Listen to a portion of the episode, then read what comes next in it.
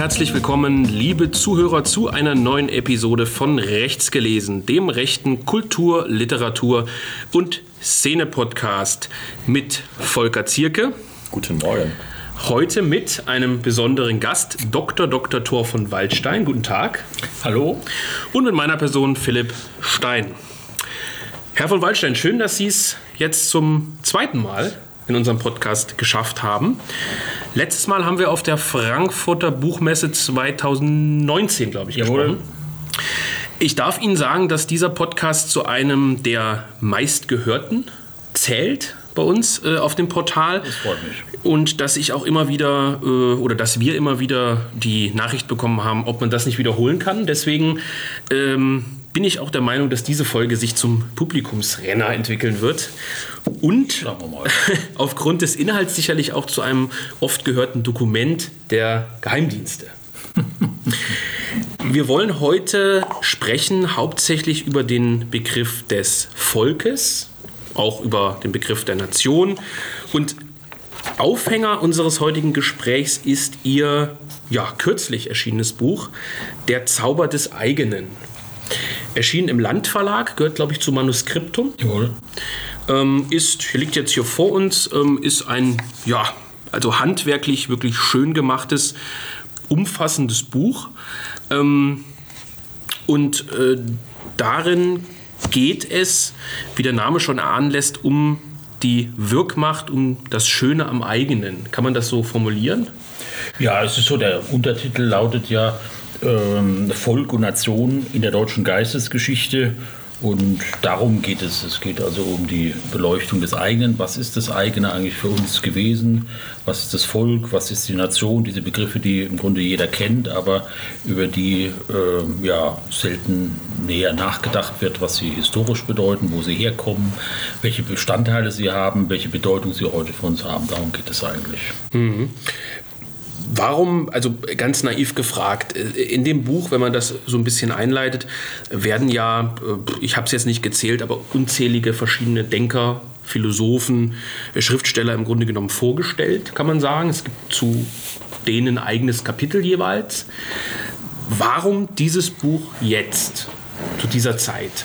Ja, da muss ich vielleicht ein bisschen weiter ausholen. Das ist vielleicht für Sie von Interesse. Was war eigentlich für mich Veranlassung, dieses Buch zu schreiben? Ähm, das war in erster Linie äh, der eigentliche Auslöser, war dieses ähm, Urteil des Bundesverfassungsgerichts vom 17. Januar 2017 im sogenannten Nicht-NPD-Verbotsverfahren, äh, wo äh, das Bundesverfassungsgericht äh, eine, ja, wie ich meine, geschichtsgliedernde Auffassung vertritt, nämlich dass der ethnische Volksbegriff Bestandteil der nationalsozialistischen Ideologie sei und dass dieser ethnische Volksbegriff auch gegen die Menschenwürde und die Menschenwürdegarantie des Grundgesetzes verstoßen würde. Ähm, dagegen habe ich damals eine, mehrere Veröffentlichungen ähm, publiziert, unter anderem, das kennen Sie, eine Broschüre beim Institut für Staatspolitik, äh, Wer schützt äh, die Verfassung vor Karlsruhe, in dem ich mich ausgiebig mit diesem Urteil von der verfassungsrechtlichen Seite her befasst habe. Ich habe aber dann festgestellt, dass eben doch die juristische Argumentations, ja, wie soll man sagen, äh, Argumentationsboden oder Argumentationsbühne doch nur ein Teil der ganzen Geschichte ist und dass das begrenzt ist. Die Richter sind, wie Sie vielleicht wissen, im ganz überwiegenden Teil Geländerdenker. Sie sind metapolitische Nachläufer. Sie vollziehen das, äh, was auf der metapolitischen Ebene äh, zuvor eingetrichtert wird. Das kommt dann 10, 15 Jahre später, kommt es in Karlsruhe an. Und deswegen war mir dann äh, doch klar, dass es eine gewisse Oberflächlichkeit äh, doch eigentlich in die verfassungsrechtliche Debatte nicht hinreichend in die Tiefe geht. Und deswegen war für mich wichtig, äh, mal darzulegen, wie es auf der geistesgeschichtlichen, auf der philosophischen, auf der historischen Ebene aussieht, wie diese Begriffe entstanden sind. Äh, insbesondere auch, natürlich nicht nur, aber auch um die äh, gänzliche Absurdität dieser Einstellung des Bundesverfassungsgerichts, dass es sich um einen NS-Begriff handeln würde, zu widerlegen. Das heißt ja im Grunde genommen, das ist ein bisschen das vielleicht, äh, worüber wir sprechen müssen, geht es in Ihrem Buch hauptsächlich um Bildung also wenn man das Buch in die Hand nimmt, als unbedarfter Leser könnte man ja denken, hm, also hier sind zahlreiche Denker aufgereiht, es gibt äh, viele gut belegte Zitate. Hier handelt es sich um ein Werk, was im Grunde genommen eine ganzheitliche, äh, auf Deutschland bezogene Bildung garantieren will. Es geht ja aber in, in, in der Beschäftigung mit diesen Personen immer um diesen Volksbegriff hauptsächlich. Also nicht darum, äh, was weiß ich, wann sind die geboren, was waren ihre wichtigsten Werke. Also es ist kein, kein Lexikon. Ähm, darf ich unterstellen, dass es hier nicht nur um einen Bildungshorizont geht?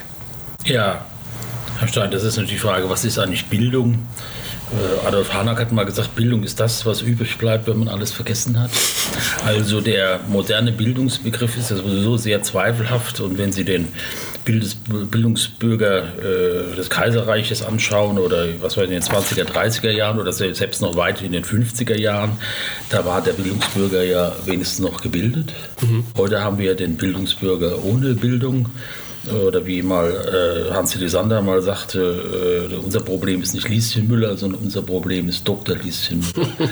also das, äh, deswegen ist der Be Begriff Bildung natürlich etwas kontaminiert und ich würde von dem auch etwas warnen wollen. Natürlich geht es um Handwerkszeug für uns alle. Ja? Also jeder, der geistig arbeitet, muss entsprechende Grundlagen haben. Äh, ob man das jetzt Bildung nennen will äh, oder eben Grundlagenarbeit, das ist mir eigentlich äh, egal.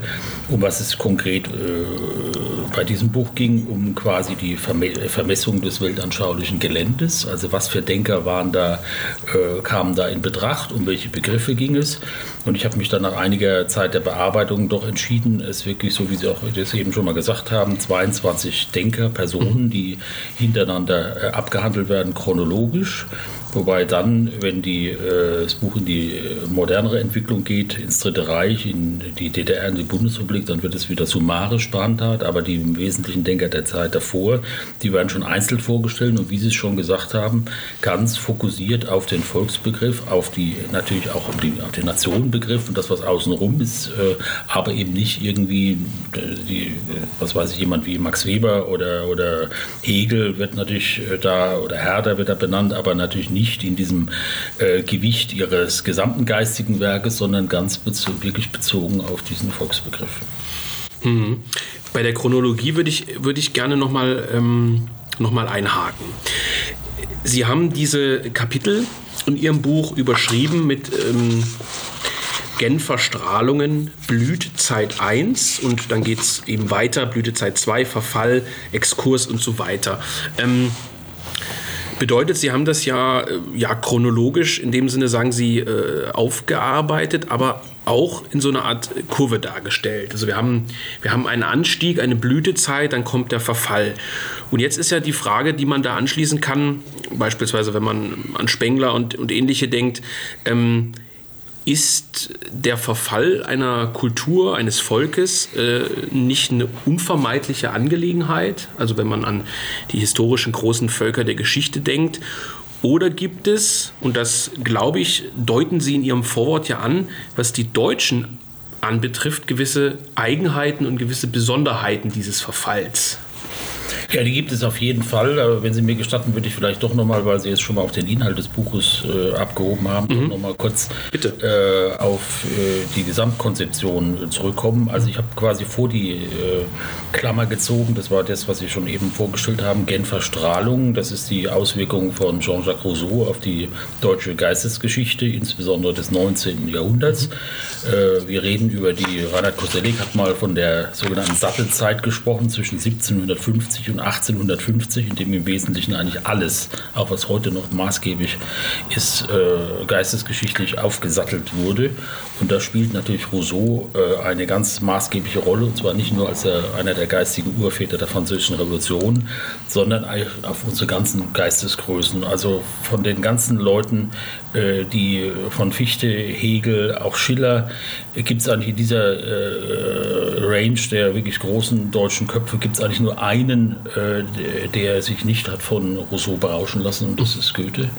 Ähm, aber ansonsten sind alle äh, von ganz, maßge ganz maßgeblicher Weise durch Rousseau geprägt worden. Und deswegen erschien es mir sinnvoll, mhm. dass man Rousseau, seinen sein, sein, äh, Staatsbegriff, seinen Volksbegriff, seinen Nationenbegriff, sein Franzose, wo die Nation natürlich eine ganz andere Rolle spielt als äh, das Volk, dass man den quasi vor die Klammer zieht.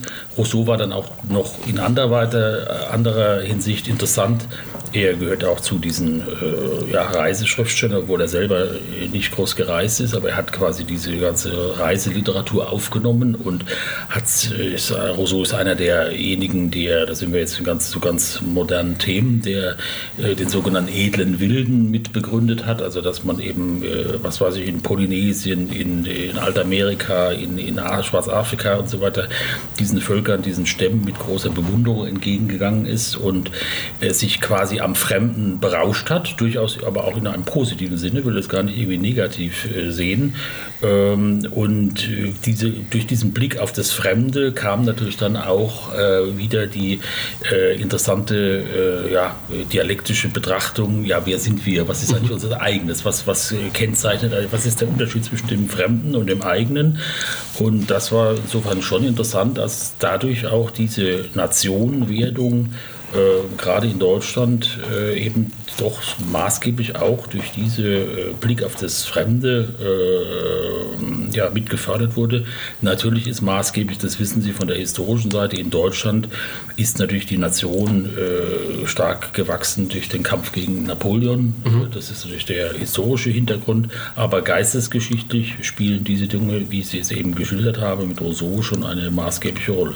Ja, und dann kommt eben, kommen, dann fängt das mit Herder an und wird eben weiter durchdekliniert. Äh, äh, Schiller, ähm, Hegel und, äh, und so weiter, Ernst Moritz Arndt, auch solche Leute, die kaum jemand mehr kennt, auch Adam Müller, mit seinem berühmten Begriff, dass die Nation eben äh, die, äh, der Inbegriff ist dessen diejenigen, die vor uns gelebt haben, die heute leben und die morgen auch nach uns leben. Das ist auch so ein Begriff, mhm. eine Begrifflichkeit, die man heute nicht mehr so gerne hört. Ja? Dass im Grunde eigentlich doch auch unsere Nachfahren genauso eine große Rolle spielen sollten wie unsere Ahnen und nicht nur immer alles wichtig ist, die unsere Zeitgenossen, mit denen wir uns heute zu tun haben, wo ja nicht alle so erfreulich sind, wo man vielleicht den einen oder anderen Blick gerne mal in die Vergangenheit oder in die Zukunft werfen möchte. Und ist der, wenn ich da einhaken darf, der Verfall da jetzt schon äh, mit inbegriffen, sozusagen, also schon da äh, äh, zeichnet er sich da schon ab oder wie würden Sie das bewerten? Wir hatten ja, also Philipp hat ja explizit danach gefragt. Ähm, das ist ja so ein, so ein Ding, das ja von, von Spengler auch so ein bisschen popularisiert wurde. Sie haben das ja, glaube ich, in diesem Buch ja auch so sich eingeordnet. Lässt sich das aber auch schon so abzeichnen? Ja, Spengler ist ja, wie Sie wissen, hat auch ein eigenes Kapitel, gehört auch mhm. zu diesen äh, 22 Autoren. Ähm, und Sie, Herr Stein, Sie hatten es ja auch in der Einleitung schon mal gesagt, natürlich sind es Aufs und Abs äh, in dieser Entwicklung.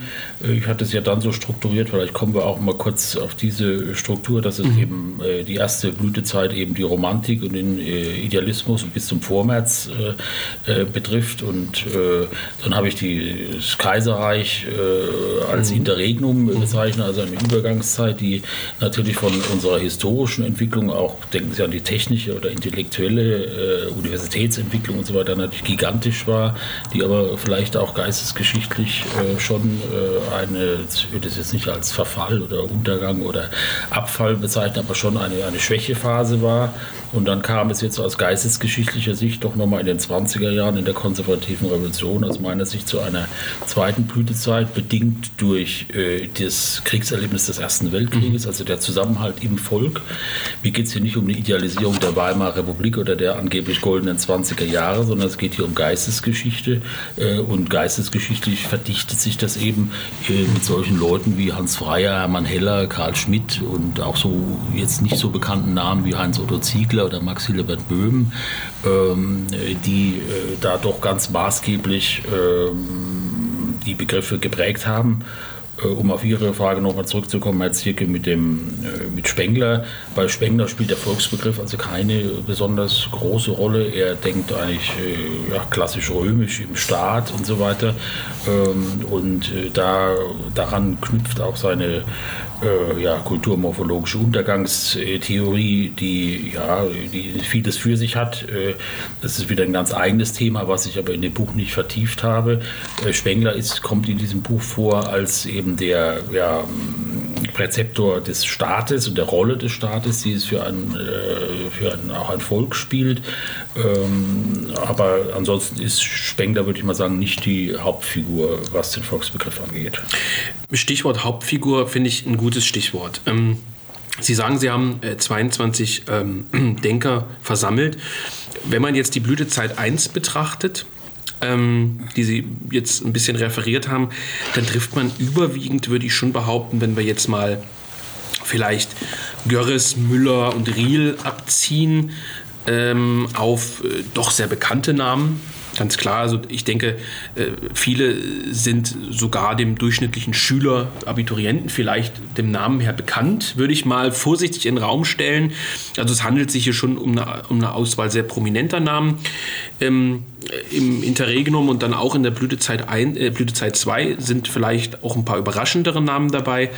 Vielleicht überfalle ich Sie jetzt ein bisschen damit, aber wo würden Sie denn sagen, sollte ein Leser ähm, genauer reinlesen oder könnten Sie zwei, drei Figuren äh, Namen nennen, die Sie in diesem Buch für besonders prägnant halten?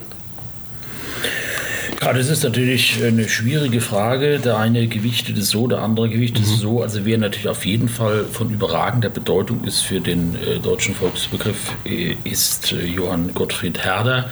Äh, Herder ist derjenige, der äh, in ganz maßgeblicher äh, Weise die diesen Volksbegriff hergeleitet hat, vor allem durch seine Sprachentheorie, also was macht ein Volk aus.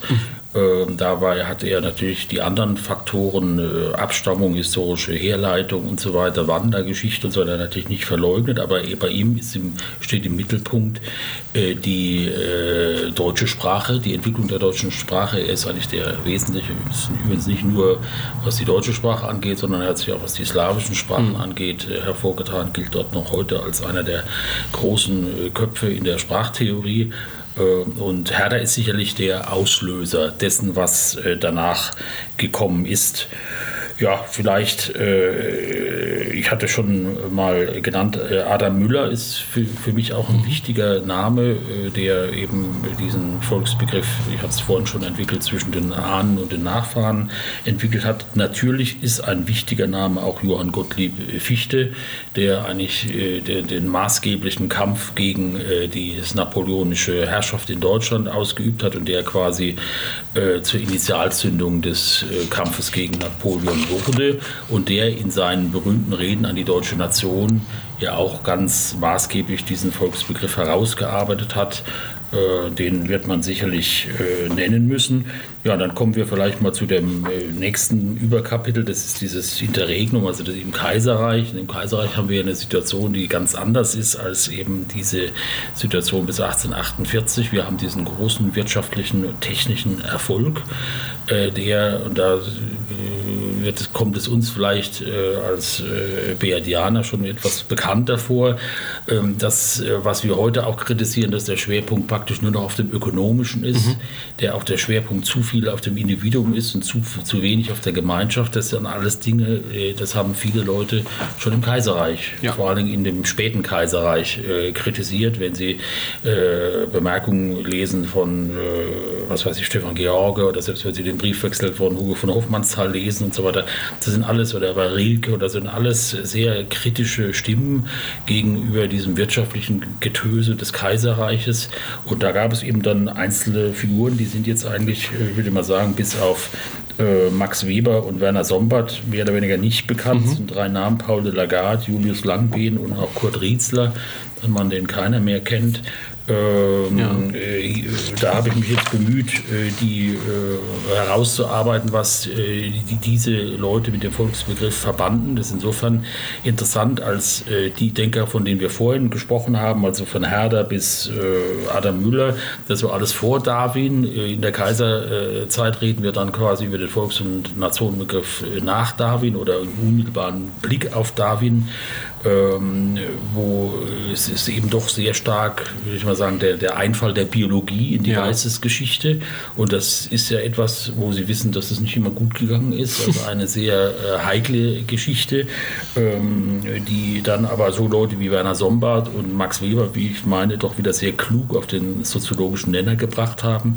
Und gerade in der ähm, Soziologie von Max Weber ist es ja sehr äh, präzise herausgearbeitet, was äh, ein Volk ausmacht. Und deswegen meine ich, dass er da auch ein wichtiger Autor ist. Ja, jetzt vielleicht noch als letzter, wo Sie sagen nochmal, wenn ich jetzt mal eine noch an weitergehe, Blütezeit 2, da würde ich meinen, äh, das ist vielleicht der unbekannteste von den äh, sechs Denkern, die hier genannt wird, dass da Max Hildebert Böhm, mhm. war schon ein Name, der nicht mehr vielen Leuten etwas sagt, besonders äh, äh, wichtig ist. Äh, er hat 1932 äh, dieses Buch Das eigenständige Volk herausgebracht, in dem er ganz bewusst auch äh, ausführt, was macht eigentlich ein Volk aus und was unterscheidet das Volk auch äh, vom Staat. Mhm. Das ist ein Punkt, der ein ganz wesentlicher Punkt, äh, Rolle spielt in der Volkstheorie äh, der 20er äh, Jahre, dass man eben gesagt hat, ähm, das äh, Volk muss eine eigene Rolle spielen und dass man sich auch gegen diesen rousseauistischen Staatsbegriff gewandt hat. Sie wissen, Rousseau Volonté Générale, Volonté des Tout. Es geht darum, wir haben den Staat auf der einen Seite und wir haben das Individuum auf der anderen Seite. Ja? Und das ist etwas, gegen das sich Böhm jetzt gewandt hat. Er sagt, nee, da muss das Volk in der, in der Mitte sein. Natürlich gibt es Individuum, es gibt den Staat, aber ein ganz wesentlicher äh, ja, permeables Gebilde zwischendrin ist äh, das Volk und dem Volk müssen wir wieder zu einer eigenen Macht, auch gegenüber dem Staat mhm. erfolgen. Da leitet er zum Beispiel auch, das finde ich ganz interessant, gibt auch aktuelle Bezüge zu dem Widerstandsrecht, Artikel 20 Absatz 4 des Grundgesetzes. Und äh, Böhm hat sehr klug, wie ich finde, ausgeführt, dass es eben nicht nur äh, ein Widerstandsrecht des Individuums äh, gibt, das gibt es auch. Aber maßgeblich ist das Widerstandsrecht entstanden als Eigenrecht des Volkes gegen den Staat. Wenn der Staat also das Mandat, was er von dem Volk bekommen hat, also eine ordentliche Staatsorganisation zu führen und so weiter, wenn er das missbraucht und sich gegen das Volk wendet, und da wird es ja ganz aktuell, das sind ja Dinge, die wir hier ganz konkret erleben, dann hat das Volk ein eigenes Widerstandsrecht. Und bei Böhm ist es auch so, das ist ganz interessant, dass er sogar das, das Parlament und den ganzen Parlamentarismus leitet er quasi aus altgermanischen Quellen, äh, aus dem äh, Widerstandsrecht des Volkes gegen den Staat Staat. Das heißt also, wenn der Staat versagt, muss quasi das Parlament als Stimme des Volkes äh, sich äh, erheben. Na gut, das ist ja heute nicht unbedingt wahrscheinlich. Ähm, andere, äh, anderer Vorschlag, wir hatten vorhin kurz über das Verfassungsgericht, Bundesverfassungsgericht gesprochen. Ähm, haben Sie dahin schon das Buch geschickt? Denken Sie, dass es dem einen oder anderen Richter vielleicht nochmal zur Auffrischung dienen könnte, was das Volk eigentlich ist? Wird vielleicht als Anschlag gewertet. ja, also äh, da weiß ich nicht, ob äh, mein Verleger da begeistert wäre oder das vielleicht für Geldverschwendung erachten würde. Da würde ich ihm auch eher recht geben, wenn er letzteres, schicken, letzteres ja. annimmt. Also vielleicht als kleine äh, äh, äh Episode.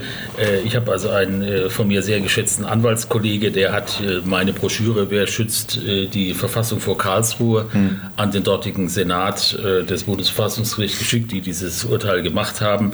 Er hat aber noch nicht mal eine Eingangsbestätigung bekommen. Ja, das ist, also Sie können froh sein, wenn Sie da kein Strafverfahren bekommen oder sonst irgendwas. Aber glauben Sie, dass die, dass die ähm, Leute diese Grundbegriffe vom Volk, wie wir jetzt ähm, die an verschiedenen Denkern durchexerziert haben, dass sie nicht mehr kennen oder dass sie das, äh, sage ich mal, bewusst ausklammern und sagen, wir, wir sehen uns jetzt, ähm, ja, sage ich mal, als was Neues? Die, die BRD-Denke äh, äh, ja. ist was also das ist eine, eine, Mischung von beidem. Wie Sie wissen, ist das Bundesverfassungsgericht ja mittlerweile zu einem immerhin geringen Teil, aber eben auch nicht unbedeutenden Teil von entsprechenden Pressure Groups in diesem Staat, entsprechenden letzten Schulen, Organisationen und so weiter, die sind mittlerweile ja alle im Bundesverfassungsgericht personell äh, vertreten.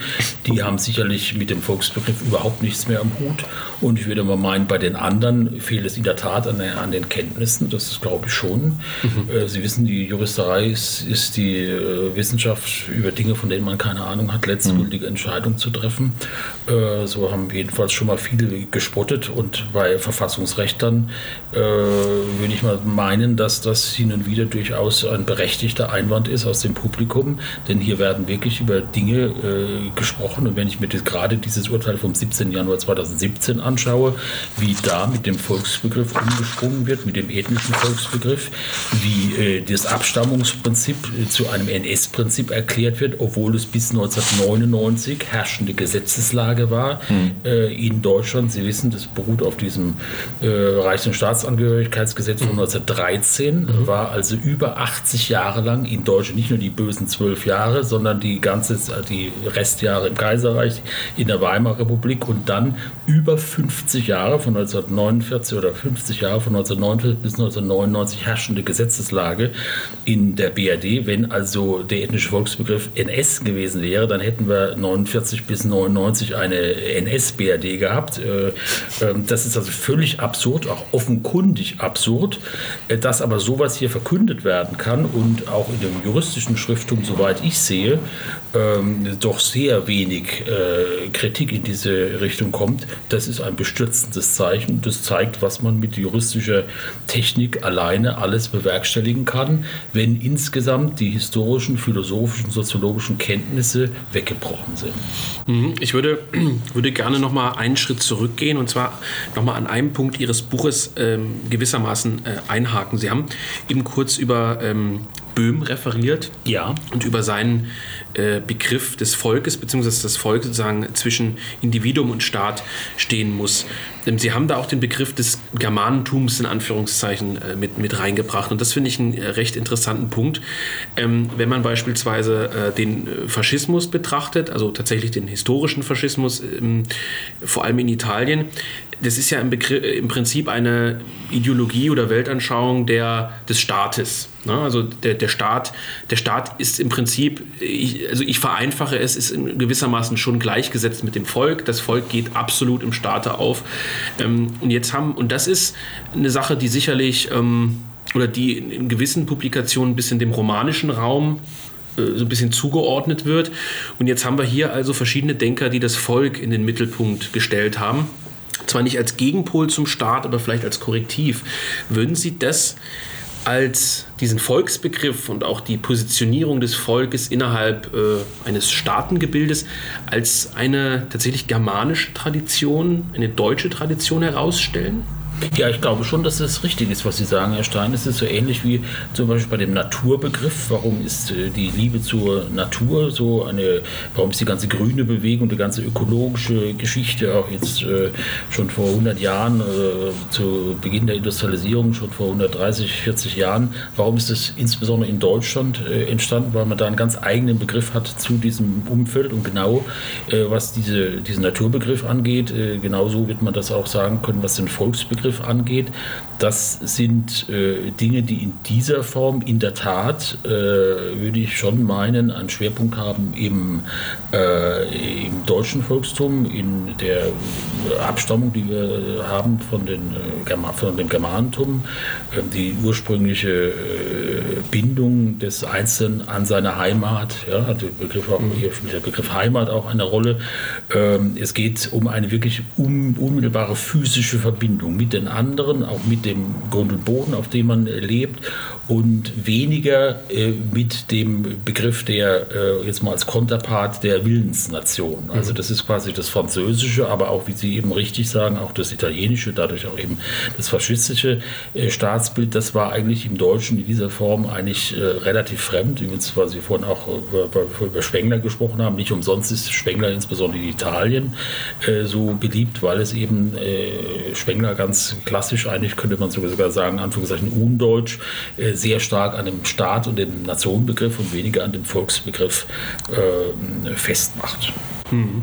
Und Sie haben dann im Nach... Nee, ich äh, möchte noch einmal kurz zum Buch kommen, doch, bevor wir ins Aktuelle gehen. Ähm, wir haben das jetzt hier vor uns liegen. Wir haben ähm, knapp, wie viele Seiten haben wir? Ja, 300, 350 Seiten so etwa. Hm, wie gesagt, ein, handwerklich sehr, sehr schönes Buch. Ähm, wunderbar gefertigt sozusagen. Und jetzt ähm, ist es so, dass sich vielleicht der, der Hörer nach unserem kleinen ersten Exkurs äh, fragt, ähm, sollte ich das kaufen, sollte ich das nicht kaufen? Und natürlich muss man immer sagen, so eine Sendung ist auch dafür gedacht, das, das Buch bekannter zu machen. Ähm, deswegen komme ich noch mal einmal kurz auf diese, ich nenne es mal Eingangsfrage zurück. Sie haben den Begriff der Bildung ja schon so ein bisschen von sich gewiesen, zu Recht.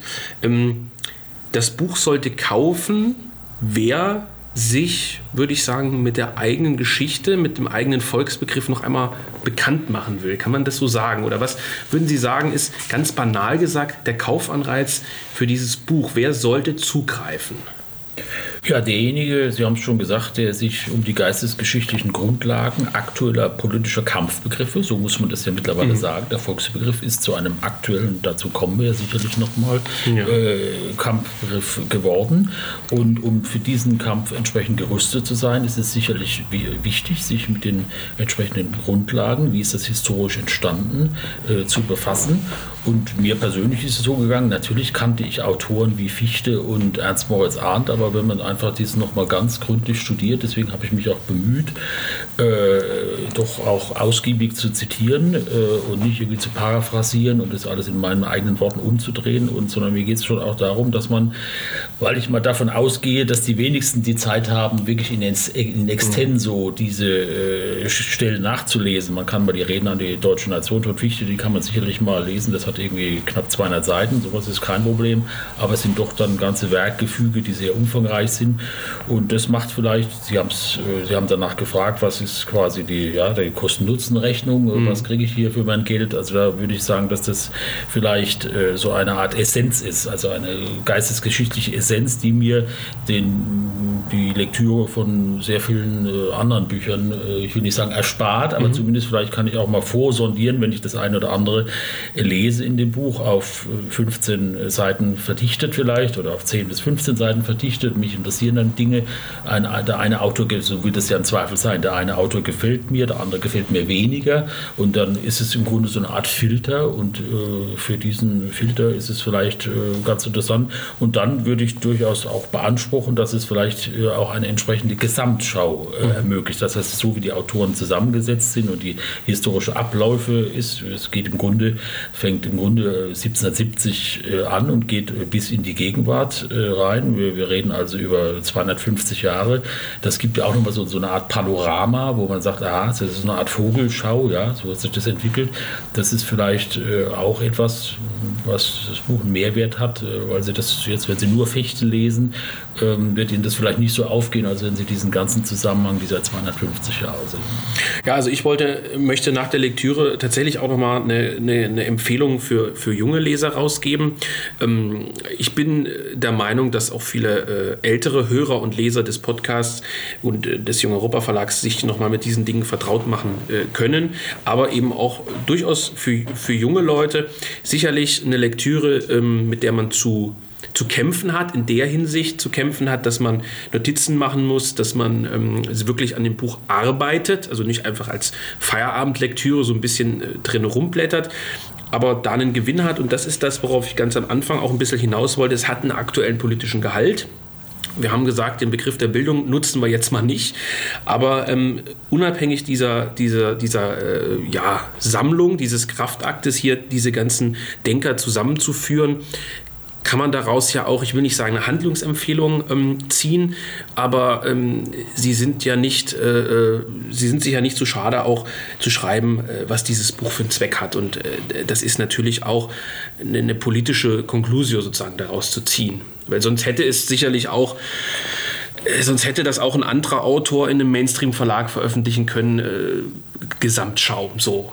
Darum geht es ja nicht. Sondern es Nein. hat ja schon auch einen ganz konkreten politischen Hintergrund. So ist, so ist das gut. Das wäre ja auch äh, albern, wenn ich das leugnen wollte, dass ich ein politischer Autor bin und kein irgendwie Schönwetterphilosoph, der gerne mal über irgendwelche abgehangenen Dinge äh, schreibt. Das ist, glaube ich, auch bekannt äh, hm. in der Leserschaft und äh, gerade weil die Dinge eben äh, dann nach 1933 weitergeführt werden und auch nach 1945 weitergeführt werden und unmittelbar bis in die Gegenwart gehen, auch die DDR äh, immerhin auf, glaube ich, 15, 15 Seiten behandeln und dann aber eben noch ausgiebiger die BRD-Entwicklung ist das natürlich ein äh, eminent politisches Buch, meine ich, äh, was vielleicht geistesgeschichtliche Grund, auf geistesgeschichtlichem Grund wurzelt, aber selbstverständlich dann auch in eine ganz konkrete Kritik an den herrschenden Zuständen übergeht. Mhm. Ja, Volker, Stichwort herrschende Zustände. Du hast es eben schon gesagt. Ne? Mhm. Gestern, heute ist Mittwoch, der 1. Dezember, wo wir aufnehmen. Gestern ist äh, ein wegweisendes Urteil gefallen. Äh, Sie haben es sicherlich auch verfolgt. Bundesverfassungsgericht, Stichwort äh, Corona-Restriktionen. Wir sind also auch mittendrin in, in aktuellen in aktuellen Themen. Wir wollen vermutlich weniger über das Thema Corona sprechen, auch wenn das interessant ist, sondern über den, über den Volksbegriff. Ähm, ich möchte mal so ein bisschen ketzerische Frage stellen. Ähm, Sie haben schon gesagt, das Bundesverfassungsgericht hat den Volksbegriff im Prinzip ad acta gelegt. Und jetzt stelle ich mal die ganz, äh, ja, die ganz schwierige Frage, wer setzt denn die Abschaffung dieses Volksbegriffes ins Werk? Gibt es politische Lenker, die ähm, die sozusagen äh, an diesen Dingen konkret arbeiten? Ist das eine Folge der Umstände in der BRD? Ist es eine historische Entwicklung? Gibt es Treiber, äh, Lenker? Wie würde man, also wie, wie ja, kommt es dazu? Das ja, ist sozusagen die Frage. Das fragen wir uns natürlich alle. Äh, eine äh, genaue Gebrauchsanleitung kann ich Ihnen da natürlich auch nicht liefern.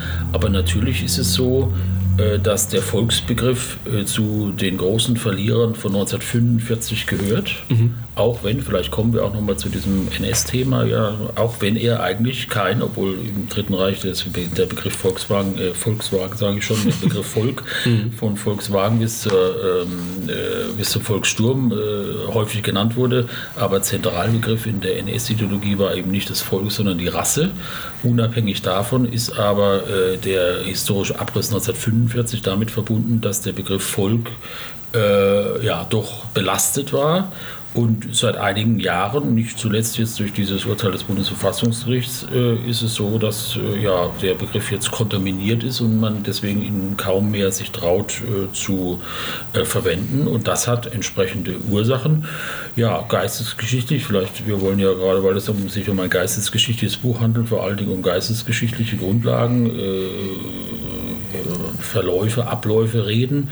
Und da glaube ich natürlich schon, äh, dass äh, wir den Abriss insofern haben, als der historische Umbruch 1945 damit äh, verbunden ist, dass es um ja, die Inaugurierung des Individuums geht, dass ganz, ganz, in ganz starker Weise nur noch von dem Individuum die Rede ist und seine Verbindung mit dem Volk, von dem nicht mehr die Rede ist. Und das halte ich eben für ganz fatal. Das ist auch äh, einer der Dinge, die man zum Beispiel bei Hegel sehr gut nachlesen kann, dass das eben ein gerade nicht so ist. Das ist ein, das wird uns ja heute so erklärt. Wer äh, den Volksbegriff hochhält, der wird das Individuum unterdrücken mhm. und das Individuum leidet darunter und die, die Entfaltung des Einzelnen leidet darunter, wenn er sich ähm, in einem Volk gebunden, gebunden fühlt. Und wenn Sie Hegel lesen, werden Sie feststellen, dass das exakte Gegenteil richtig ist, dass die eigentliche große individuelle Freiheit, die selbstverständlich selbstverständlich erstrebenswert ist, auch das große Individuum, aber nur dann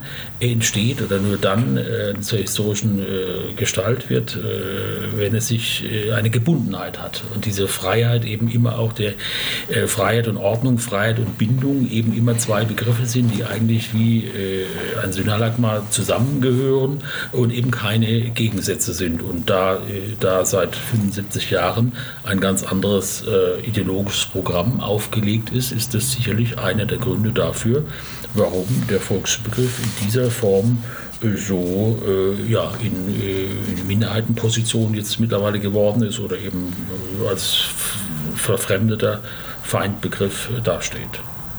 Das ist auch bei der DDR so gewesen. Also sie ist ja auch eine explizit ja, antifaschistische Tradition nach 1945 logischerweise gehabt hat, aber trotzdem würden ja viele, also ich gehöre auch zu den Laien eher, sagen, dass der Volksbegriff da wahrscheinlich noch anders gehandhabt wurde. Können Sie da was zu sagen? Das, ja, das glaube ich auch. Das ist äh, natürlich völlig äh, richtig, was Sie äh, ansprechen.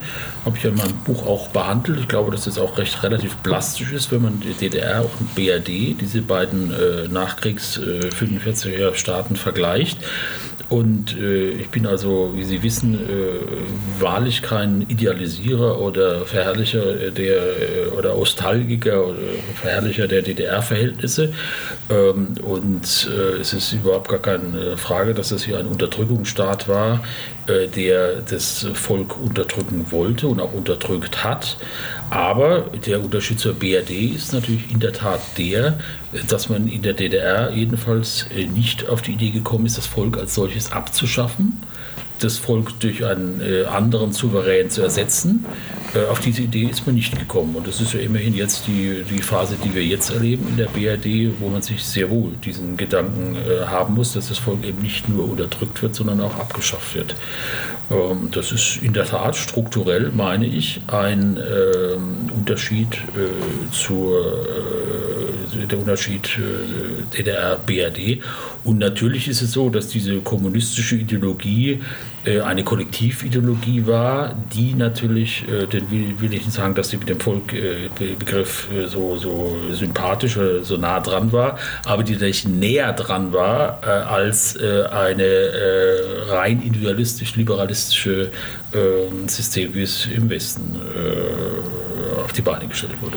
Was bedeutet denn die Auflösung des Volksbegriffs in der BRD überhaupt? Also ganz konkret, das sagt man ja gut, das Volk ist jetzt wie auch immer äh, nicht mehr ethnisch äh, definiert oder wie auch immer.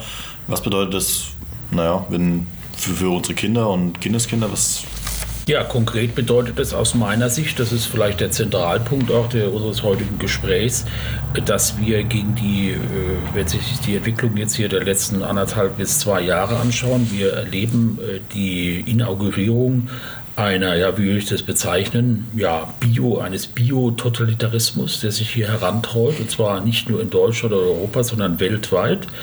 Und das ist natürlich ein unglaublicher äh, Machtanspruch. Wir stehen vor einem äh, welthistorischen Wende. Ich glaube, dass, da bestehen mittlerweile keine Zweifel mehr. Wir wissen alle nicht genau, wie das ganze Ding ausgeht.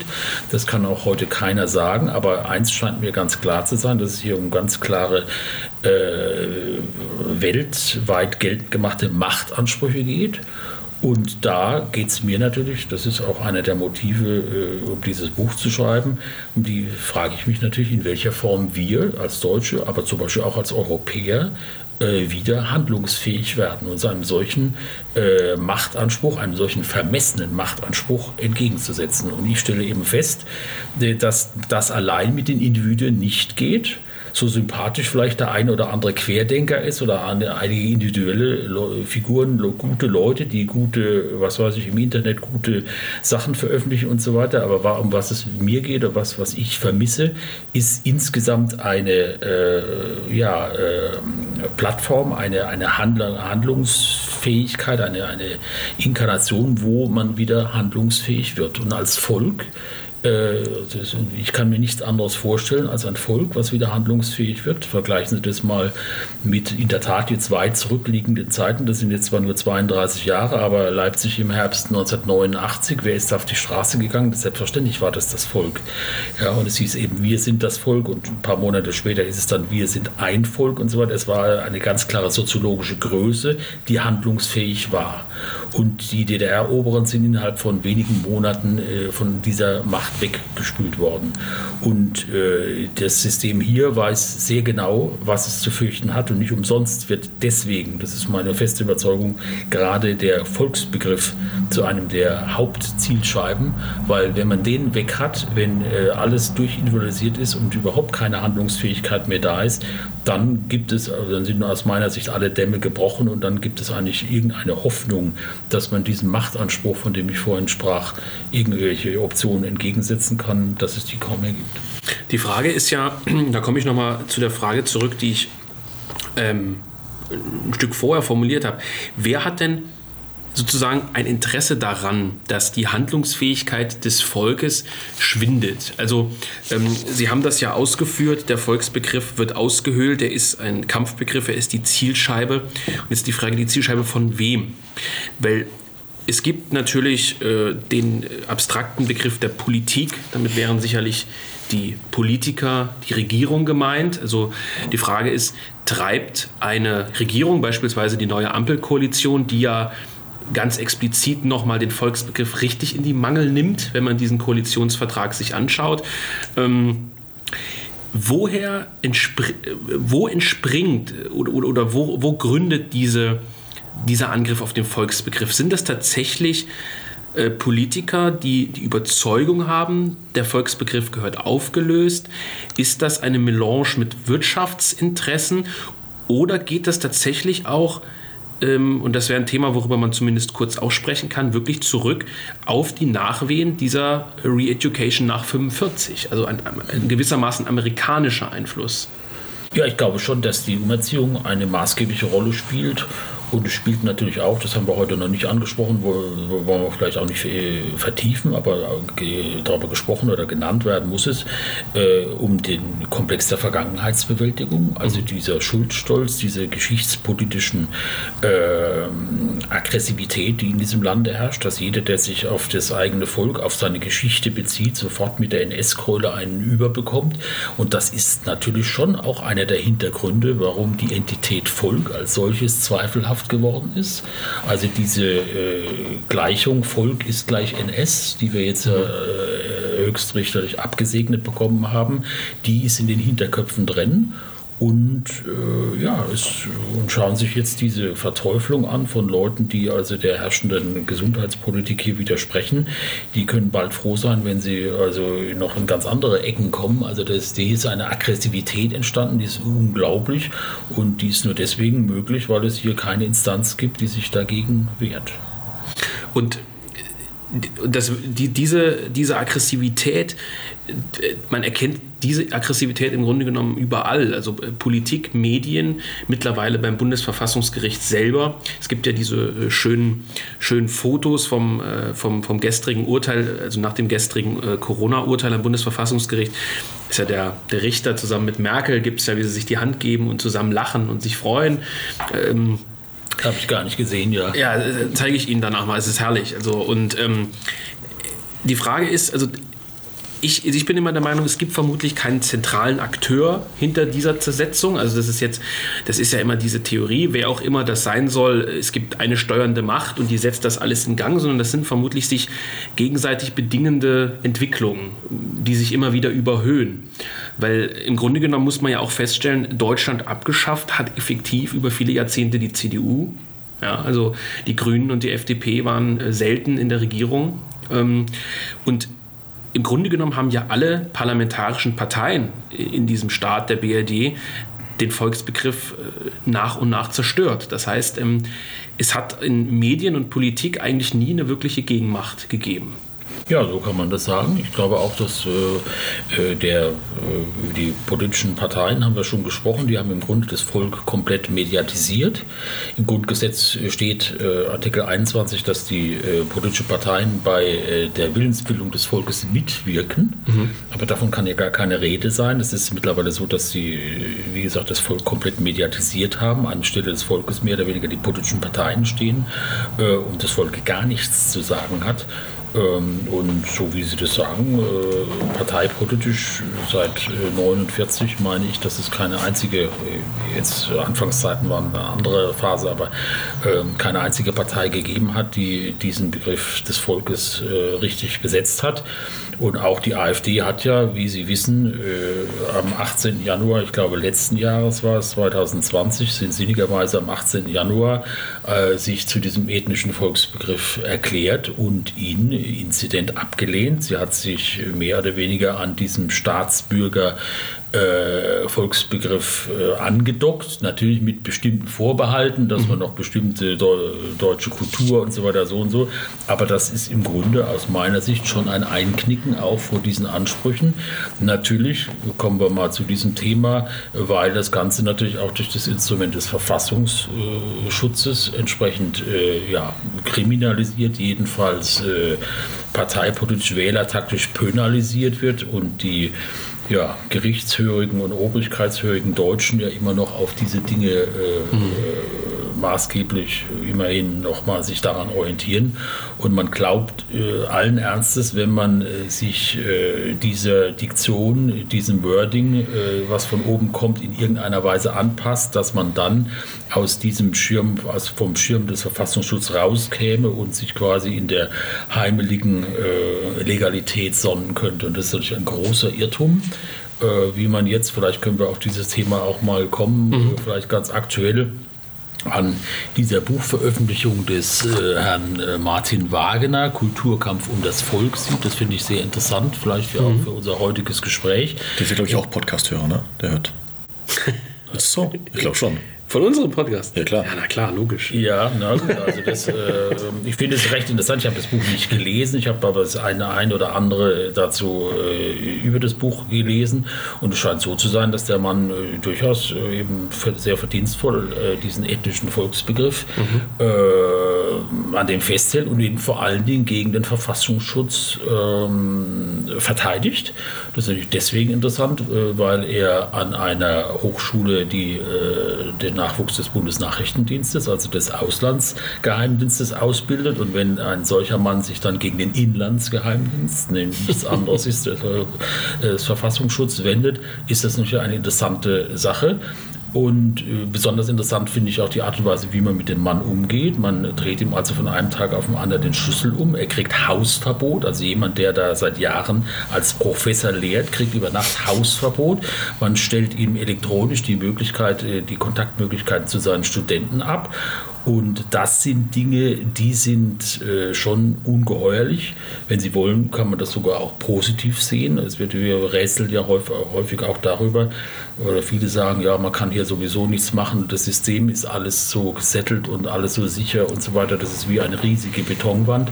Das sehe ich so nicht. Wenn diese Betonwand so stabil stünde, müsste sie nicht in solche rüder Weise in solche rüder Weise mit so jemandem wie diesem Professor Wagner umgehen, der ein ganz loyaler Staatsdiener ist, der ja auch heute noch sagt, er wäre gar kein Rechter äh, und es sei also hier das System alles sei völlig alles in Ordnung, sei mit, er gehe mit allem d'accord, äh, nur hier seien einzelne Beamte, die offensichtlich hier äh, eben pflichtwidrig handeln und das müsse geahndet werden mhm. und seine Texte seien alle wasserdicht, die würden von seiner Ehefrau, die sei Rechtsanwältin, würden alle gegengelesen, da könnte ihm gar nichts passieren und so weiter.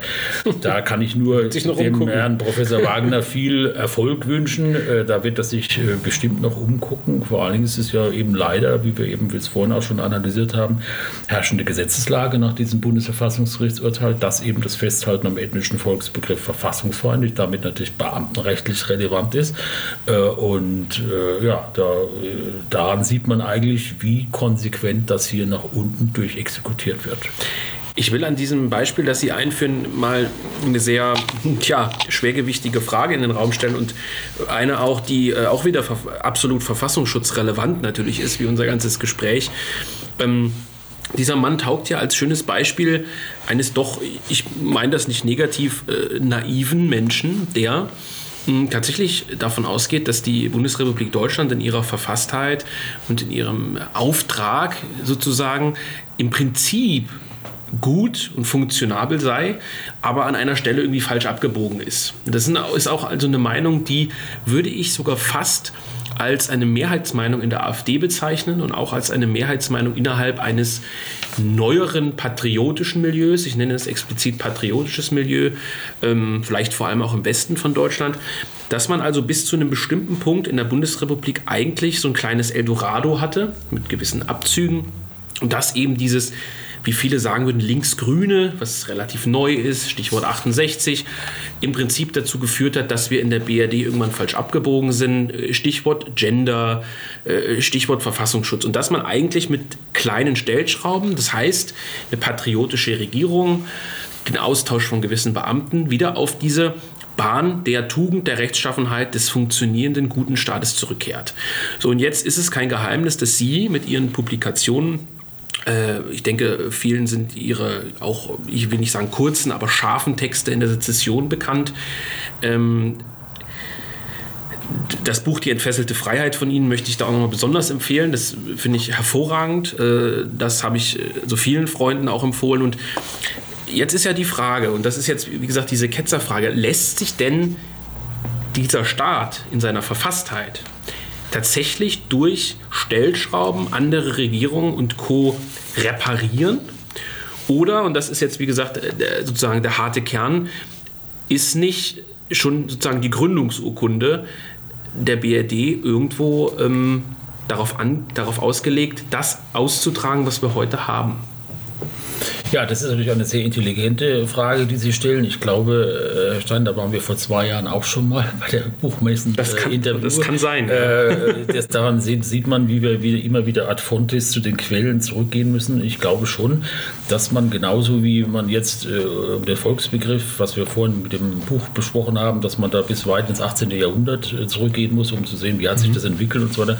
Und so ist man, glaube ich, auch gut beraten, wenn man die politischen äh, Zustände des Jahres 2021 2021 in Deutschland äh, verstehen will, äh, da mal äh, nicht nur an der Oberfläche, Oberfläche zu äh, kratzen, sondern etwas tiefer zu graben. Und da wird man sicherlich bei der Entstehungsgeschichte des Grundgesetzes anfangen müssen. Und äh, wie Sie wissen, stand an der Wiege des äh, Grundgesetzes ja doch die, alliierte, die alliierten Mächte. Und Sie wissen, dass es hier sich nicht um eine frei gewählte Verfassung eines souveränen Staates oder des souveränen Volkes ging, sondern um, wie Carlo Schmid, SPD, das mal ausgedrückt hat, um die Organisationsform einer Modalität der Fremdherrschaft. Und äh, das waren quasi die Geburtswehen ähm, der Bundesrepublik und äh, ob sich daran ganz so Wesentliches geändert hat, da äh, darf man durchaus Zweifel haben, insbesondere wenn man die Entwicklung der letzten fünf bis zehn Jahre in Deutschland anschaut. Hier wäre ich sehr skeptisch daran zu glauben, dass man hier nur einzelne Stellschrauben umdreht. Das glaube ich nicht. Man sollte sich schon auch über diesen Mechanismus mit diesem Verfassungsschutz, den es in dieser Form weltweit nirgends anders gibt, äh, mal äh, berücksichtigen, dass man also im Grunde, äh, Josef Schüsselbrunner hat einmal gesprochen von einer Parteiverbotsdemokratie. Jochen Lober hat mal gesprochen von dem Verfassungsschutz als eine Art Demokratie-TÜV, dass man also Parteien, die nicht verboten sind, äh, quasi äh, halb kriminalisiert. Übrigens nicht nur Parteien, sondern auch äh, entsprechende Vorfeldorganisationen, äh, Bildungseinrichtungen und so weiter. Die kriegen also den Stempel des Verfassungsfeindlichen dran, obwohl man ihnen ansonsten irgendwelche Gesetzesverstöße, Verstöße gegen Strafrecht oder sonst was nicht vorwerfen kann. Und das führt natürlich zu einer Art Zweiklassenpolitik oder zweiklassenpolitischen Wettbewerb. Äh, das eine sind die Bösen, mit denen man nicht reden darf und so weiter. Und die anderen, das ist der seri sogenannte seriöse demokratische Wettbewerb. Und das hat natürlich zu einer äh, ganz seltsamen Stimmung äh, geführt, äh, die Günter Maschke schon vor, glaube ich, 30 Jahren äh, zu, veranlasst hat, dazu sagen, die Bundesrepublik sei der Staat, in dem jeder zum Verfassungsfeind des anderen werden kann.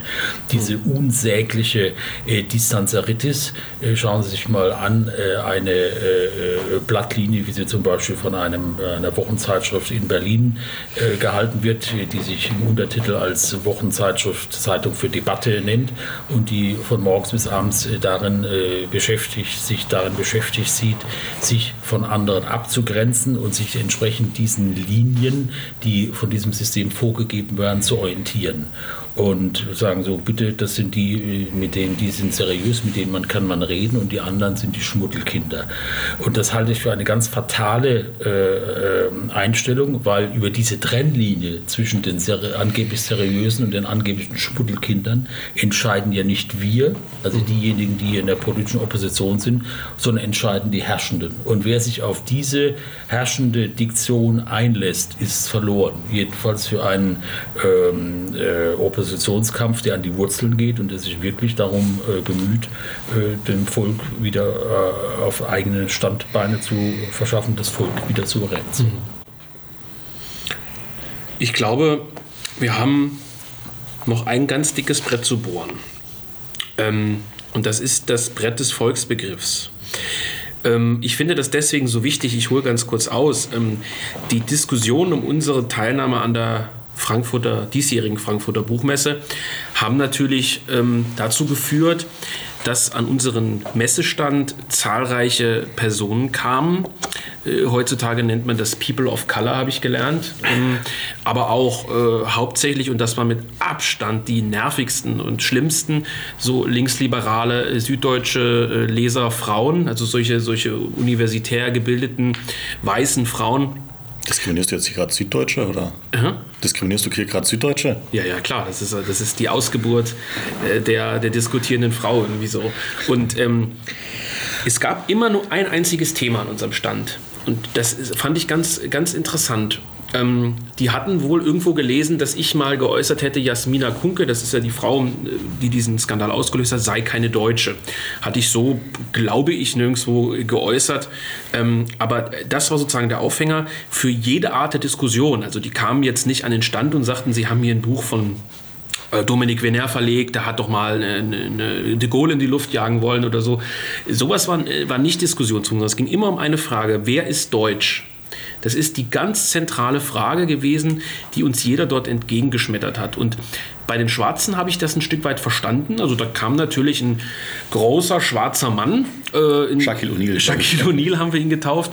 Der kam an unseren Stand und sagte, ja hör mal, ich bin hier geboren, ich habe hier studiert. Oder ich, ich habe hier, der sprach auch super Deutsch, also der war eindeutig hier geboren. Ähm, bin ich jetzt ein Deutscher für dich? Ich habe vielleicht sogar in der Bundeswehr gedient. Das sind ja immer diese Parameter, die Leute dann. Und da habe ich gesagt, nein. Herr Zierke hat gesagt nein, der Herr Schick hat gesagt nein. So, und das waren immer diese Diskussionen. Und wir haben dort gemerkt, oder ich habe dort für mich gemerkt, dass es unglaublich schwer ist zu definieren, wer Deutscher ist. Weil wir leben ja in einer Welt, die durchweg ähm, angeblich der Wissenschaft und der Mathematik, dieser, dieser Berechenbarkeit äh, verpflichtet ist. Und die Leute wollen dann nämlich ganz genau von einem wissen, ab welchem Grad der Großeltern oder ab welchem Grad der Eltern ist man denn deutsch? Bin ich deutsch, wenn ein Elternteil deutsch ist oder wenn die Großeltern? Und darauf kann man, wenn man ehrlich ist, als Rechter nur ganz schwierig eine Antwort geben. Und das ist in Diskussionen immer wieder eine Achillesferse und deswegen muss ich Sie so ketzerisch fragen, Wer ist Deutsch und was ist das Volk? Wie, wie definieren Sie ähm, die Linien, die einen zum Deutschen machen? Weil Sie halten ja schon auch am ethnischen Volksbegriff fest. Ja, also das ist natürlich ein, äh, mit Fontane zu sprechen, ein weites Feld. Äh, Sie wissen, wir hatten es vorhin schon mal, äh, schon mal angesprochen, dass bis 1999 ähm, äh, dieses Reichs- und Staatsangehörigkeitsgesetz galt in Deutschland.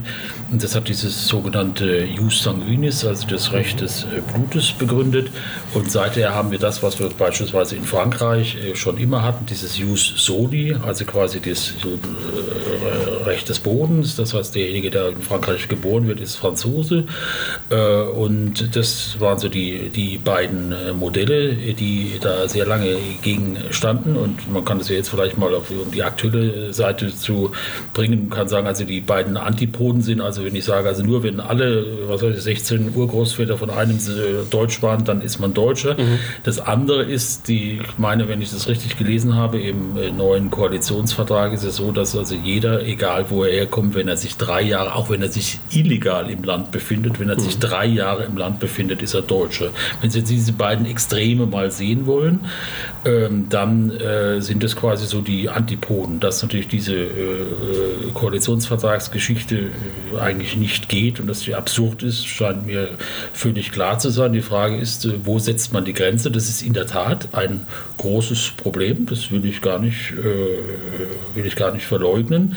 Äh, und natürlich ist mit dem Ding auch, ja natürlich, wie Sie wissen, nicht nur im Dritten Reich Missbrauch betrieben worden, wo eine doch sehr seltsame Abstammungsüberprüfung stattgefunden hat, die ich für völlig übertrieben halte. Ich glaube schon, dass ein Schuss von diesem Jus Soli eine gute Sache ist, dass es eine bestimmte Prägung gibt eines Bodens, dass es eben nicht nur nach dem Herkommen geht, aber so zu tun, wie das heute ist, dass man das Herkommen generell äh, als Kriterium ausschalten will, das halte ich für absurd. Und ich meine, dass es um das es eine Sache des Maßes gibt. Es hat immer Einvolkung, Ausvolkung gegeben, Deutsche, die ausgewandert sind. Es kamen äh, Europäer, äh, sehr viel, natürlich überwiegend Europäer, aber aus anderen äh, Ländern, äh, Leute nach Deutschland, die hier sich eingebürgert haben, was eigentlich überhaupt kein Problem war. Ich glaube, dass es äh, vor allen Dingen auch darum geht, das Maß einer solchen Einwanderung, die ja hier völlig, also nicht erst seit 2015, aber seit 2015 besonders, völlig aus dem Ruder gelaufen ist, wo es eine Integration eben nicht mehr geben kann. Ich glaube schon, dass ein Volk eine gewisse Integrationskraft hat, ähm, die sehr wohl in der Lage ist, äh, das, diesen berühmten Ethnos-Begriff durchaus aufrechtzuerhalten.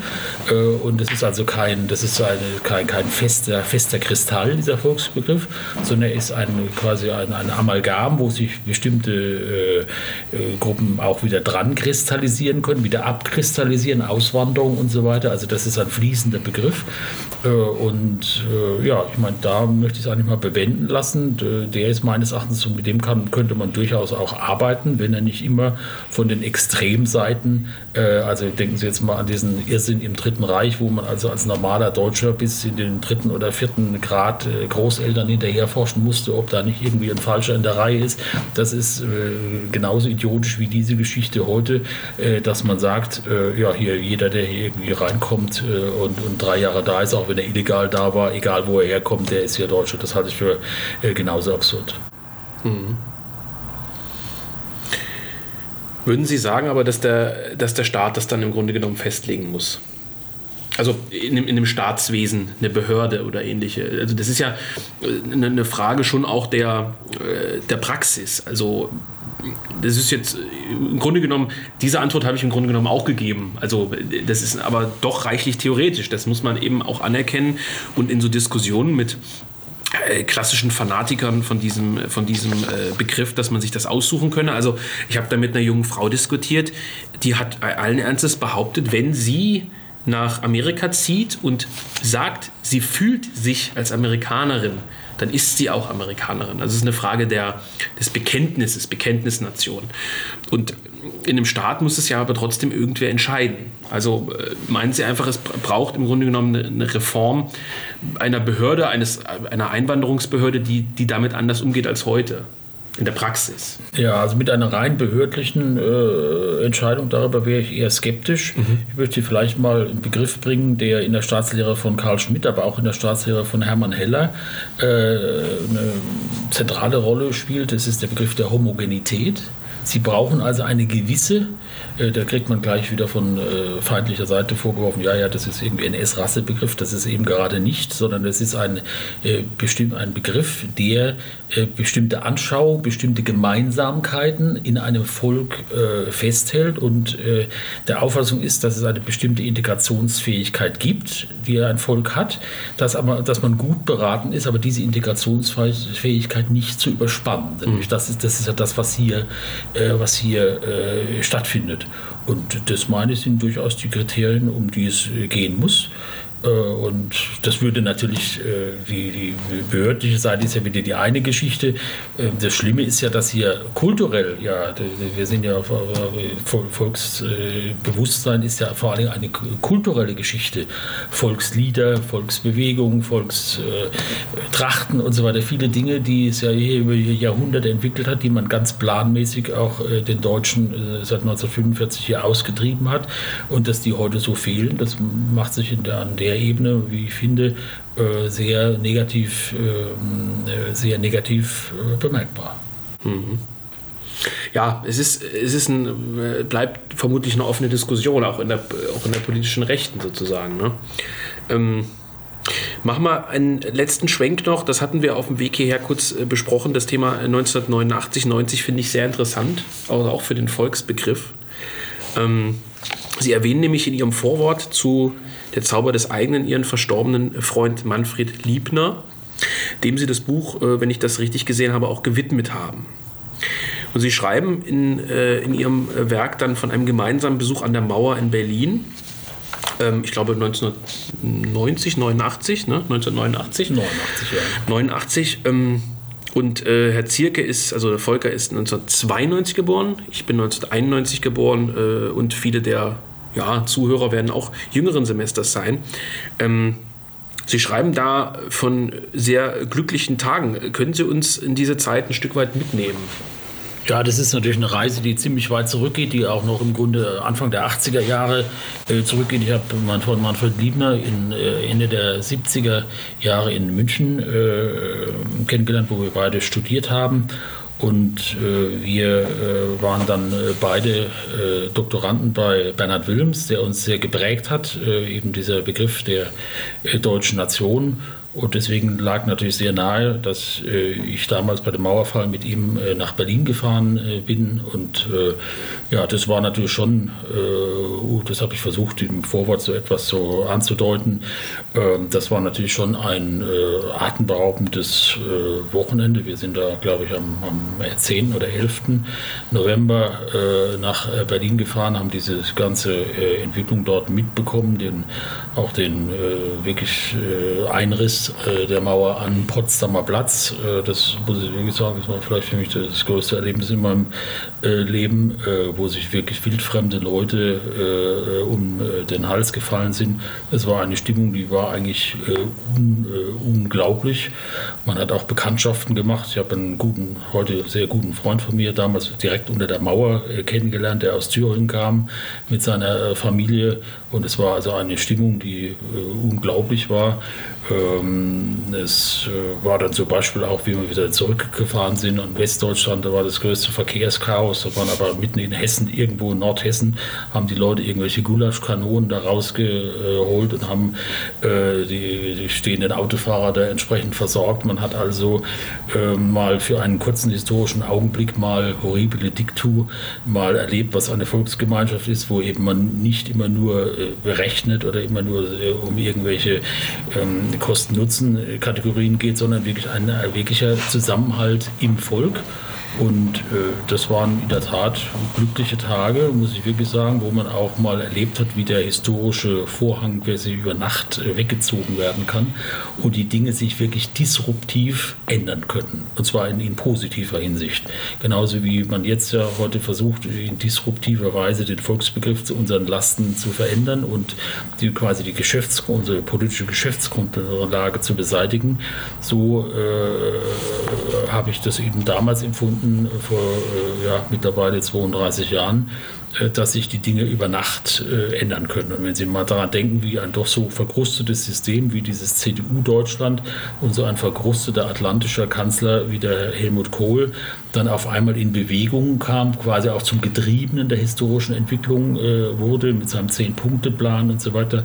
Ähm, und da war doch eine sehr starke Volkskraft auch äh, zu sehen. Und äh, ja, das ist in der Tat ein sehr positives, eine sehr positive Erinnerung. Das könnte auch wieder passieren. Daran glaube ich schon. Ich meine, äh, dass die Geschäftsgrundlage für dieses Handeln äh, durchaus noch besteht, auch wenn die Voraussetzungen äh, natürlich nicht mehr so positiv sind wie vor 32 Jahren.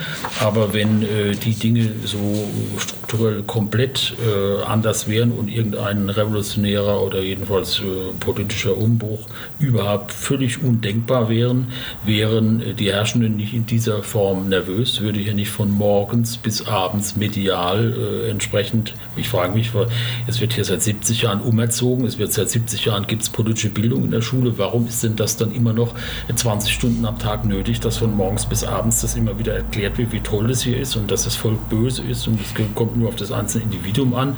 Wenn diese Dinge alle so fest gesettelt sind, äh, warum muss man dann von morgens bis abends immer wieder diese Platte auflegen? Also ich meine, dass das eigentlich ein ganz gutes Indiz da ist, dass diese Dinge hier doch nicht so festgefügt sind und dass sich die Dinge durchaus äh, aufbrechen können. Wie, in welcher Form, weiß ich auch nicht. Das wird man dem historischen Gang überlassen. Sie schreiben ja auch in Ihren 20 Thesen zum Volk ähm, in der Sezession und ich glaube, Sie haben es auch mal als Vortrag in Marburg gehalten, kann das sein? Oder in, in, in Schneiroda. Ähm, dort schreiben Sie ja auch, dass diese Voraussetzung für das Volk ähm, sozusagen, ähm, ich glaube, die wörtliche äh, Zitierung ist, ähm, it goes without saying. Wir machen ja nun auch nichts anderes, als ähm, den halben Tag darüber zu diskutieren, was dieses Volk ausmacht. Ähm, ist das überhaupt äh, sinnlos, wenn sich das eh aus einem Selbstverständnis gründen müsste? Das heißt jetzt nun mal hm, ganz plakativ gesprochen, was sich hier gerade in Ostdeutschland auch wieder sammelt, ähm, an geflüchteten Westdeutschen, die äh, auf diese Zustände keine, keine Lust mehr haben, dass da mit bloßer Theorie und Bücherschreiben nicht weiterzukommen ist, sondern sich da ein Selbstverständnis gründen müsste, das keine theoretische Grundlage hat. Oder ist es andersrum? Ja, ich würde mal sagen, die beiden Dinge müssen sich ja nicht unbedingt beißen. Äh, es muss äh, die Theoretiker geben, äh, oder Theoretiker, Sie wissen ja, Theoretiker ist die Anschauung, also es gibt ja nichts, was gegen einen anschauenden Blick der Dinge spricht. Und es hat auch immer Analytiker gegeben, Schriftsteller, Publizisten, die diese Dinge nüchtern versuchen zu schreiben. Aber es muss natürlich selbstverständlich als historische Akteure natürlich diejenigen geben, die eben die Dinge umsetzen, die selbstverständlich entsprechende Zeitschriften rausgeben, Demonstrationen, was weiß ich sonst was. Und das findet ja durchaus in Deutschland auch statt. So ist das nicht. Äh, trotz dieser ganzen Behinderungen, die hier stattfinden, gibt es ja doch immer wieder Widerstand. Und man muss jetzt mal schauen, wie die Dinge weitergehen. Äh, ich bin nicht sicher, äh, was wir, was wir im nächsten Jahr erleben. Es bleibt abzuwarten, inwieweit das Volk in irgendeiner Form wieder handlungsfähig wird. Vielleicht haken wir da doch noch mal ganz kurz beim Thema Corona ein, weil wir kommen ja nicht ganz drum rum, dieses Thema auszuklammern in der Situation, in der wir uns jetzt befinden. Ähm, und das hängt ja auch ganz unmittelbar mit dem, dem Begriff des Volkes zusammen. Es steht ja im Raum, dass es äh, auch in der Bundesrepublik Deutschland nächstes Jahr, äh, vielleicht auch noch dieses Jahr, zu der Einführung einer Impfpflicht kommen könnte, so wie es in Österreich jetzt angedacht ist. In Österreich haben sich schon weitreichende Proteste ähm, ausgebreitet. Und in der Bundesrepublik haben wir noch das Glück, ich kenne die aktuelle Impfquote äh, nicht in der Bundesrepublik. Das RKI hält sich da, glaube ich, sehr bedeckt oder weiß es nicht genau oder was auch immer. Aber ich würde schon sagen, dass wir uns noch im, im, im Bereich der 10 oder vielleicht sogar 20 Millionen äh, Bürger, in dem Fall nicht unbedingt nur Deutsche, sondern Bürger befinden, die ungeimpft sind und die dann also doch eine weitaus größere Masse an Personen stellen als beispielsweise äh, meinetwegen Kritiker bestimmter Maßnahmen äh, oder, oder Einwanderungspraktiken. Ähm, könnte das Abwenden einer Impfpflicht, wie auch immer geartet durch Massendemonstrationen, durch einen juristischen Sieg, könnte das zu so einem kleinen 89-90-Erlebnis werden? Also so ein Sieg über diese Impfpflicht? Ja, da möchte ich natürlich Ihrer Fantasie freien äh, Lauf äh, lassen, Herr Stein. Äh, äh Sie wissen, äh, die Französische Revolution ist für den Brotpreis äh, ausgebrochen. Ich kann mich erinnern, Anfang des Jahrhunderts hat Boris Jelzin äh, noch mal ganz kurz seine Ab Abdankung abwenden können. Da hat er nämlich ganz kurzfristig den Wodka-Preis oder die staatliche Wodka-Preissubventionierung aufgehoben. Ich glaube, nach zwei Wochen hat er es wieder, wieder, wieder rückgängig gemacht, um seinen Stuhl zu retten. Und es mag natürlich durchaus sein, dass diese Corona-Geschichte äh, ähm, äh, ein Auslöser wird für was auch immer. Vielleicht ist es insofern auch ganz äh, interessant, äh, dass äh, äh, auch hier wieder würde ich ganz gerne anknüpfen an das, was wir eingangs mhm. dieses Gesprächs sagten, dass es um die Fähigkeit zu handeln geht als Volk. Äh, und dass man eben sehr wohl sieht, dass äh, sich das auch das Individuum nur wehren kann, wenn es sich äh, als Volk organisiert. Als Individuum wird man sehr schnell eingemacht. Natürlich ist auch die, die Impfpflicht ist ja primär zunächst mal eine individuelle Geschichte. Mhm. Es wird ja nur der Einzelne, gibt ja kein Gruppenpieksen oder sonst was, also der Einzelne wird gepiekst. Aber die Frage ist, wie kann ein Widerstand dagegen in dieser Form äh, organisiert werden? Und der wird sicherlich nicht nur mit äh, alleine zu bewerkstelligen sein, sondern der muss äh, organisiert sein. Allerdings ist das natürlich auch eine schwierige Frage. Äh, Sie wissen, das Volk ist ja äußerst gespalten in dieser mhm. Sache, wie schon zu, mit den äh, Themen zuvor, mit der Energiewende, mit der Migrationskrise und so weiter, hat man im Grunde mit der Corona-Krise jetzt quasi den dritten perfekten Spaltkeil in dieses Volk reingesetzt. Äh, da braucht es sicherlich noch einiger äh, Verschiebungen und einiger äh, ja, Filmrisse, die aber durchaus im Jahr 2022 kommen können. Die geschichtliche Entwicklung ist offen wir warten es ab. Hoffen wir mal, dass die Bierpreise sich erhöhen. Dann geht's los. Ja, wenn die Bierpreise steigen, dann haben wir ein Problem. Also im Positiven. Dann geht's los. Ja, das, wie gesagt, das also irgendwas wird es sein. Äh, ich kann nur hoffen, dass die Leute sich über diese Dinge nachdenken und dass sie äh, ja auch einfach mal äh, sich versuchen auch ja, zu organisieren und eben nicht nur als Individuum handeln, sondern eben gemeinsam mit anderen. Und dann wird man schon schauen, was man damit politisch bewerkstelligen kann.